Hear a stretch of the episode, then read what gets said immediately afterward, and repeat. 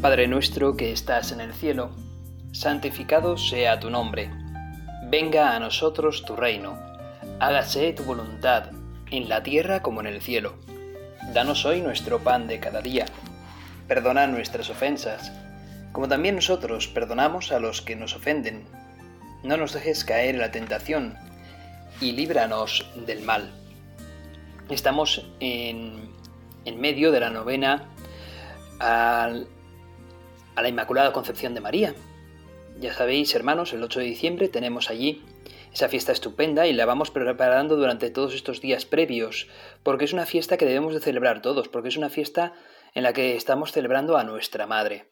Todos en familia estamos eh, festejando a la que es Madre de todos, la Madre de Jesús y Madre nuestra. Y por lo tanto, todos somos ahí al una celebración en la que todos debemos de sentirnos como hermanos, porque todos somos familias.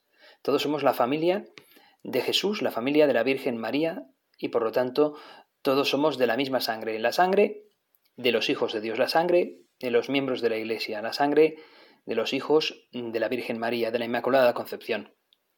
Y es que eh, también en este año 2021, eh, que va poco a poco acabándose, el Papa Francisco ha querido hacer de este año el año de la familia y de San José.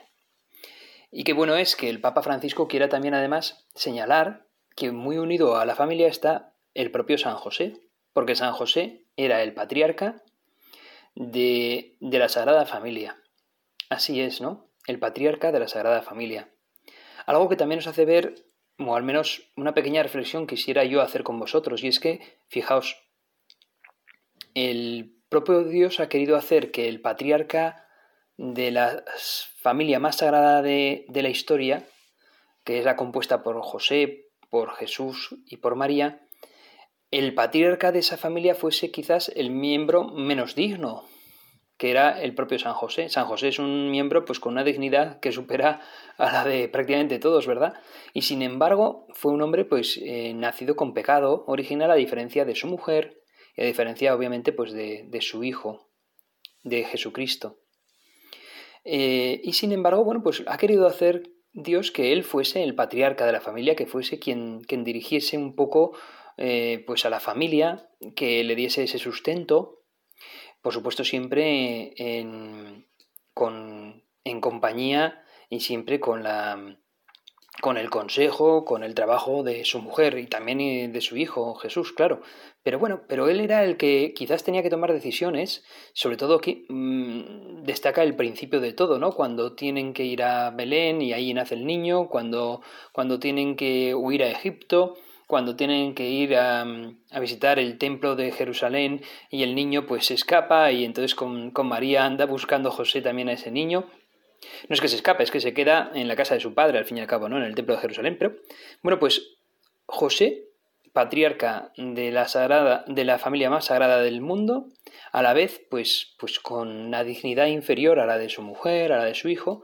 Y esto también nos, nos tiene que hacer recapacitar a los padres de familia y también pues a, los, a la, jerarquía de la propia iglesia, que también somos una gran familia y la jerarquía somos nosotros los sacerdotes, que no que el hecho de ser jerarquía de la Iglesia no implica tener una dignidad mayor que otros, que va, de hecho hasta podemos tener muy inferior a la de todos los demás.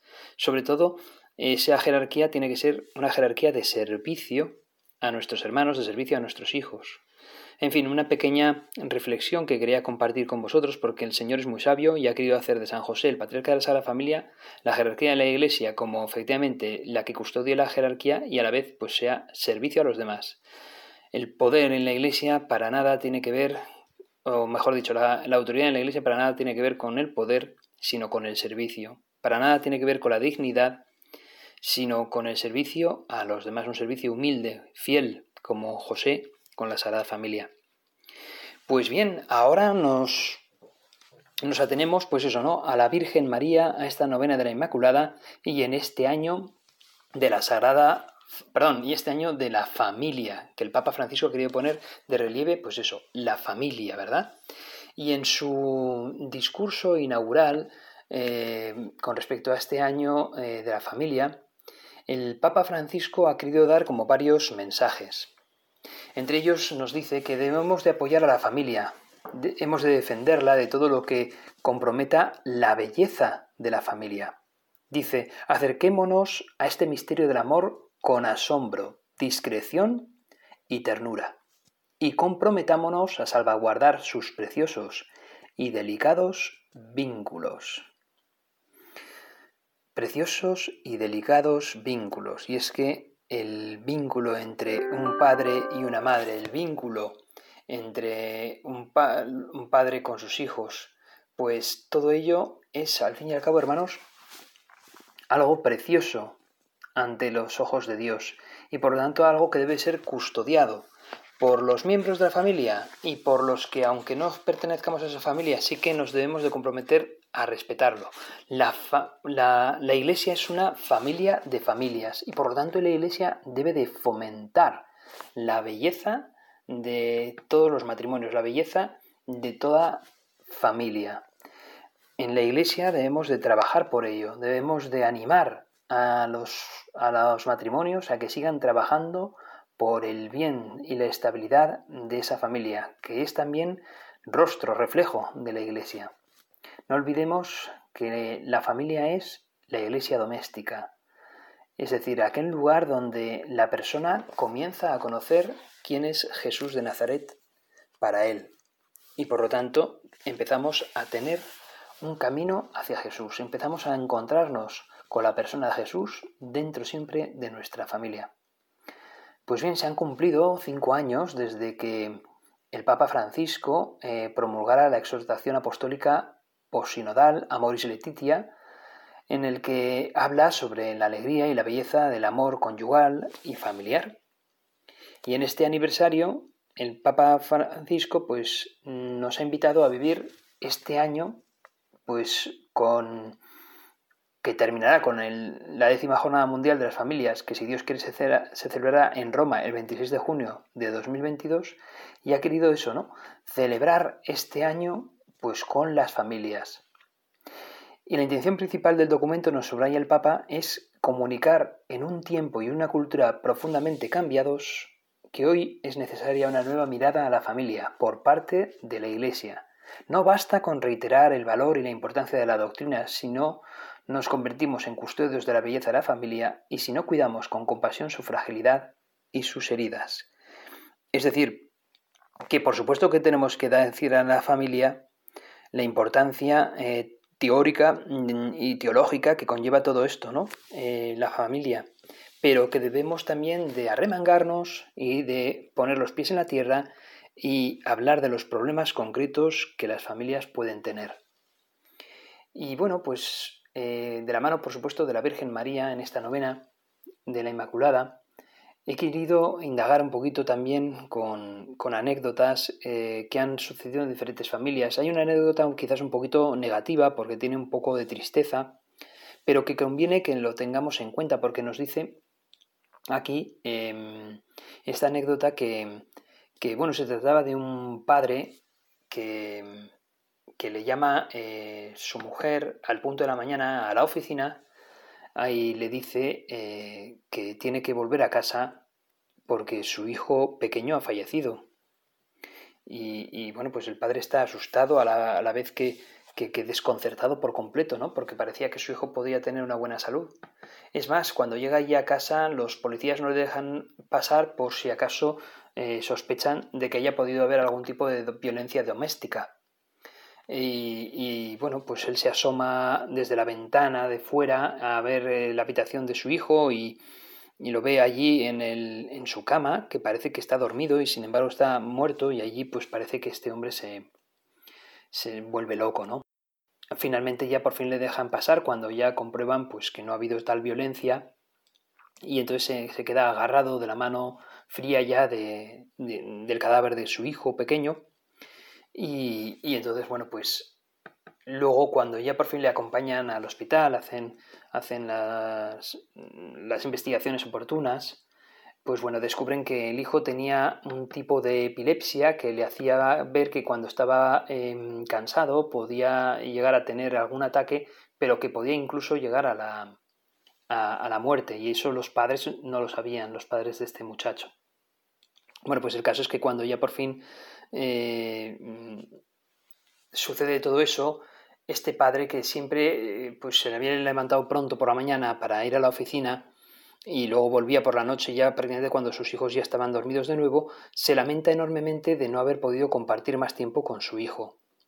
Eh, no era una familia para nada que estuviese desestructurada ni rota, pero sí que, eh, pues hombre, obviamente en todos los lugares se puede hacer cosas mm, de mejor manera, ¿no? Todos somos imperfectos, ¿no?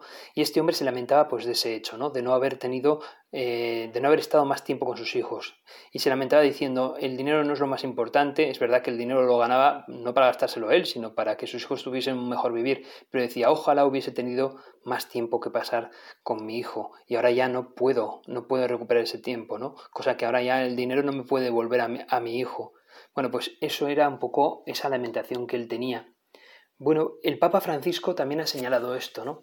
El Papa Francisco en un vídeo, el vídeo me encantaría poneroslo, pero está eh, tiene una voz en off que lo explica muy bien en, español, pero el Papa Francisco habla en este vídeo en, italiano y entonces pues no tiene sentido que os ponga la voz del Papa Francisco en italiano y, tener que leer yo a la vez los subtítulos en castellano.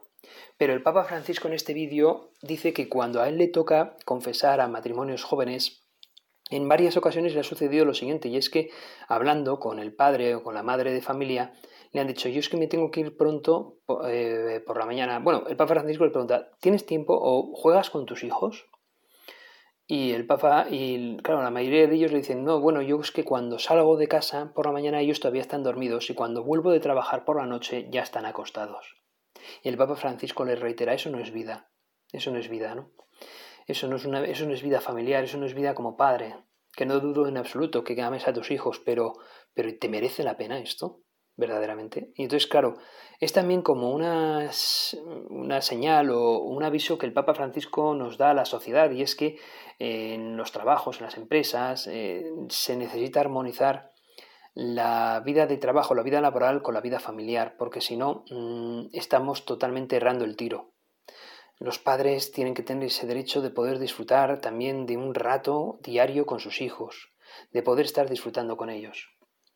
Al igual, el Papa Francisco nos señala la importancia de leer la Biblia en familia. Nos habla de la importancia de, poder eh, estar con nuestros hijos. Hablo en plural asociativo cuando yo soy sacerdote y no tengo hijos, pero bueno, pienso en mis hermanos que sí que los tienen, ¿no? Em, de la importancia de leer eh, por lo menos eh, antes de cenar o por la noche, antes de acostarse, juntos, la familia, un trocito, un apartado de la Biblia y, poder comentarla, poder disfrutarla un poco, ¿no? Y en especial, pues igual el domingo, ¿no? El Papa, el Papa, Francisco nos señala que ahí está la palabra de Dios que a todos nos llega y que, y que nos, nos, nos, evoca muchas cosas. Eh, el mismo Papa Francisco es también un miembro de una familia grande porque él es el mayor de, eh, si no me equivoco, cinco hermanos en los que además el Papa Francisco tiene 16 sobrinos, si no me equivoco, de los cuales uno sufrió un accidente y ese dolor le sirvió para unirse más en familia, para estar más juntos, más unidos los hermanos, decía eh, Jorge Mario Bergoglio, bueno, el Papa Francisco. Antes de, ser papa sucedió esto, ¿no? Esta terrible noticia, esta desgracia del fallecimiento de un sobrino suyo. Bueno, esto es, hermanos, la familia es lo más importante, es lo que estructura cualquier sociedad y es lo que nos estructura en la iglesia. Algo precioso a los hijos de Dios, es algo que tiene una belleza y una fuerza increíbles. Cuando dos personas se ponen de acuerdo y encima en una bendición divina como es la del matrimonio cristiano, pues eso tiene una fuerza realmente especial, en el que por supuesto no está todo el pescado vendido, hay que seguir trabajando y seguir luchando, pero es una belleza impresionante. La Virgen María y San José también pudieron disfrutar de ser bendecidos con la presencia de un Hijo humano y divino y lucharon, trabajaron juntos por sacar adelante esa familia que al final nos ha dado precisamente la salvación a todos los seres humanos.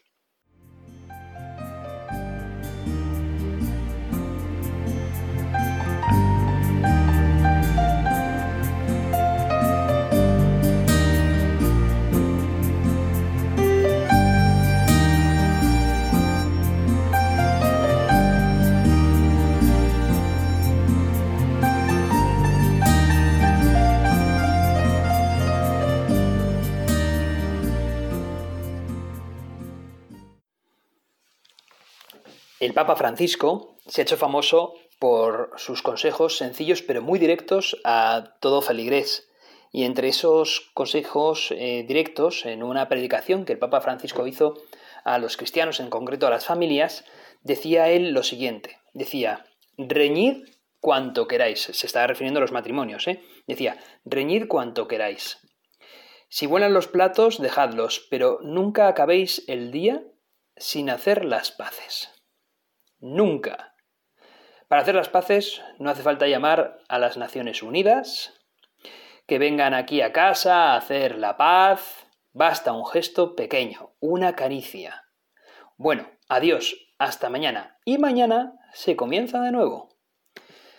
Pues eso es, ¿no? El Papa Francisco, muy directo, muy sencillo, dice, reñid cuanto queráis, pero ya no os acostéis ya no os acostéis reñidos, tenéis que hacer las paces antes de acostaros. Cosa importante. Y dice, para hacer las paces no hace falta que nos compliquemos, no hace falta que andemos llamando a terceros. Somos adultos, podemos hacer las paces entre nosotros. Y a veces basta una pequeña caricia, no hace falta que hagamos un drama ni mucho menos, pero una pequeña caricia, ¿verdad? Un gesto cariñoso, un te quiero, una sonrisa, ¿verdad? ¿Cuánto arregla eso para que al día siguiente, que comienza el nuevo día, siga funcionando. Y si el matrimonio funciona, funciona la familia. Y eso lo sabemos todos, ¿verdad? Esto es, consejos que el Papa sigue dándonos a, todos los cristianos. Es verdad que en particular lo hace para las familias, pero que a mí como sacerdote me sirve muy mucho lo que el Papa Francisco dice aquí en Amoris Letitia, en el capítulo cuarto, el amor en el matrimonio. Fijaos, utiliza la, el himno, el himno de, el himno de Primera Corintios 13, 4, 7, un himno que San Pablo escribió inspirado por ti, Señor, por nuestro Señor Jesucristo. Y, fijaos qué hermosura, dice aquí San Pablo, y qué razón tiene, y, cómo, cómo, Dios pues, nos inspira, ¿no? Inspira a estos grandes santos pues, para que nosotros podamos acercarnos cada día más al amor de Cristo. Y nos señala aquí qué es el amor y qué no es el amor. El amor es paciente, es servicial. El amor no tiene envidia, no hace alarde, no es arrogante, no obra con dureza, no busca su propio interés, no se irrita, no lleva cuentas del mal, no se alegra de la injusticia, sino que goza con la verdad. El amor todo lo disculpa, todo lo cree, todo lo espera, todo lo soporta. Palabra de Dios, te alabamos, Señor. El Señor inspiró tremendamente con su espíritu a San Pablo para decirnos este himno precioso hacia el amor y que tanto nos enseña a todos. Y que en particular el Papa Francisco ha querido emplearlo en su documento, en su exhortación Amoris Letitia, sobre todo pues para las familias, y a continuación el Papa Francisco empieza a desgranar este himno del amor eh, parte por parte. Y por supuesto, como el amor es paciente, es servicial, pues lo primero que el Papa Francisco acata es la paciencia. La paciencia ya es síntoma de estar amando a los demás. La paciencia es lo que a mí me faltaba hace poco porque he tenido que reempezar esta segunda parte de la meditación porque dos veces me han llamado aquí al teléfono fijo de la casa parroquial. he tenido que reempezar de nuevo aquí esto, ¿no? Pues eh, así como malhumorado diciendo, es que, es que no tengo tiempo, porque luego tengo que hacer no sé qué, no sé cuántos, no me va a dar tiempo de terminar esta meditación que quería daros. En fin, pues eso, ¿no? La, la impaciencia que nos ataca a todos, la paciencia que nos exhorta a todos, nos exhorta a Dios a todos para tenerla, ¿no? Bueno, pues la paciencia es la primera expresión utilizada, dice el Papa Francisco, es la de macrotimei, y que la traducción significa todo lo soporta porque esa idea está expresada al final del versículo 7. El sentido se toma de la traducción griega del Antiguo Testamento, donde dice que Dios es lento a la ira. Dios es lento a la ira. Se muestra cuando la persona no se deja llevar por los impulsos y evita agredir. Es una cualidad del Dios de la alianza que convoca a su imitación también dentro de la vida familiar. Los textos en los que Pablo usa este término se deben leer en el trasfondo del libro de la sabiduría, al mismo tiempo que se alaba la moderación de Dios, para dar espacio al arrepentimiento, se insiste en su poder, que se manifiesta cuando actúa con misericordia. La paciencia de Dios es ejercicio de la misericordia con el pecador y manifiesta el verdadero poder. El verdadero poder de Dios es la capacidad de aguantarlo todo, es la capacidad de amar al otro con sus defectos. Esto nos lo señala Dios a todos los cristianos. Esto nos lo señala Dios a los matrimonios en particular también. Tener paciencia no es dejar que nos maltraten continuamente. Eso también es cierto. O tolerar agresiones físicas, o permitir que nos traten como objetos. No, no va por ahí. El problema es cuando exigimos que las relaciones sean celestiales o que las personas sean perfectas, o cuando nos colocamos en el centro y esperamos que solo se cumpla la propia voluntad. Entonces todo nos impacienta, todo nos lleva a reaccionar con agresividad. Si no cultivamos la paciencia, siempre tendremos excusas para responder con ira, y finalmente nos convertiremos en personas que no saben convivir antisociales, incapaces de postergar los impulsos, y la familia se volverá un campo de batalla. ¡Guau! Controlar con paciencia nuestros impulsos nos animarán a tener prudencia, paz interior y hacer de la convivencia familiar un lugar estable, un lugar hermoso, un lugar bello. Dice el Papa, por eso la palabra de Dios nos exhorta, desterrad de vosotros la amargura, la ira, los enfados e insultos y toda la maldad. Esta paciencia se afianza cuando reconozco que el otro también tiene derecho a vivir en esta tierra junto a mí, así como es. No importa si es un estorbo para mí, si altera mis planes, si me molesta con su modo de ser o con sus ideas, si no es todo lo que yo esperaba. El amor tiene siempre un sentido de profunda compasión que lleva a aceptar al otro como parte de este mundo, también cuando actúa de un modo diferente a lo que yo desearía. Qué sabiduría la de nuestro Papa Francisco. La paciencia mm, tiene mucho que ver con el amor y con el himno del amor del que San Pablo nos señala. No olvidemos que, que dice que, que todo lo aguanta, que todo lo soporta, pero que a la vez no es arrogante, no obra con dureza, no se irrita, no lleva cuentas del mal, no busca su propio interés, no se alegra de la injusticia. Al fin y al cabo, goza con la verdad y todo lo disculpa. Por lo tanto, la paciencia también tiene que ver con una actitud de servicio, de servicio a los demás. Y hay un paralelismo entre esa paciencia y ese servicio al resto. Aclara Pablo que la paciencia es nombrada en primer lugar, pero no pretende ser una postura pasiva. Yo soy paciente y punto, no. Está acompañada de actividad, la del servicio. Es decir, la paciencia tiene que llevar también a una posición luego dinámica, creativa ante los demás. Indica que el amor beneficia y promueve a los demás. Por eso se traduce como algo servicial. En todo el texto se ve que Pablo quiere insistir en que el amor no es solo un sentimiento, sino que se debe entender en el sentido que tiene el verbo amar. En hebreo es hacer el bien. Como decía San Ignacio de Loyola, el amor se debe poner más en las obras que en las palabras. Así puede mostrar toda su fecundidad y nos permite experimentar la felicidad de dar, la nobleza y la grandeza de donarse sobreabundantemente, sin medir, sin reclamar pagos, por el solo gusto de dar y de servir. No sé vosotros, hermanos, yo estoy sinceramente lejos de esto, ¿no? De este ideal. Aunque voy en camino, ¿eh? Voy en camino y le pido al Señor que me ayude, porque efectivamente me falta paciencia, a veces conmigo mismo, propios defectos. Bueno, pues pidámoselo al Señor.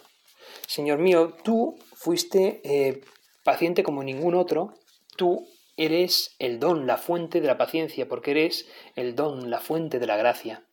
y eres capaz de hacernos a nosotros verdaderamente pacientes.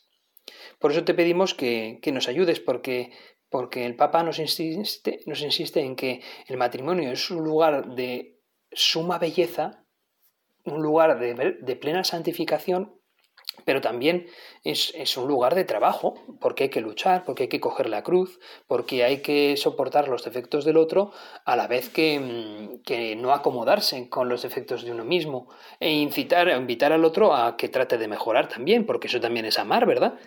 Eh, querer eh, que los demás sean cada vez mejores y seamos todos más santos. Y para ello se requiere pues humildad, paciencia, servicio, actividad, trabajo en equipo Señor, tú eres capaz de hacer de nosotros, de las familias, un lugar maravilloso, una iglesia doméstica donde el amor entre los cónyuges vaya a más. Bueno, pues estamos en esta novena de la Inmaculada y a ti, Virgen María, te vamos a pedir tu intercesión, porque tú fuiste paciente como ninguna otra persona en este mundo. Porque tú, Virgen María, tuviste que soportar con paciencia toda una corredención. Tú, sin ser Dios, sin embargo la criatura más perfecta después, después de Dios, pues mm, quizás no te fue mm, dada toda la información sobre lo que le iba a suceder a tu Hijo Jesucristo, sobre cuánto iba a tener que padecer Él, y sin embargo todo lo soportaste hasta incluso estar al pie de la cruz viendo cómo a tu hijo pues lo estaban martirizando. Y lo ofreciste, aun lo entendieses o no, lo ofreciste con paciencia a Dios. Y ofreciste ese corazón tuyo en el que se clavaron siete espadas. La Virgen Dolorosa es una imagen que no nos tiene que evocar tristeza, al contrario, nos tiene que evocar alegría por la inmensa donación, el inmenso amor de esa madre, de la Virgen Inmaculada, que, que de algún modo pues ofreció con paciencia en ese dolor suyo pues todas las gracias de la redención que su Hijo realizó por nosotros. Esa imagen de la Virgen es en realidad em, un inmenso amor hacia nosotros, hacia toda la humanidad.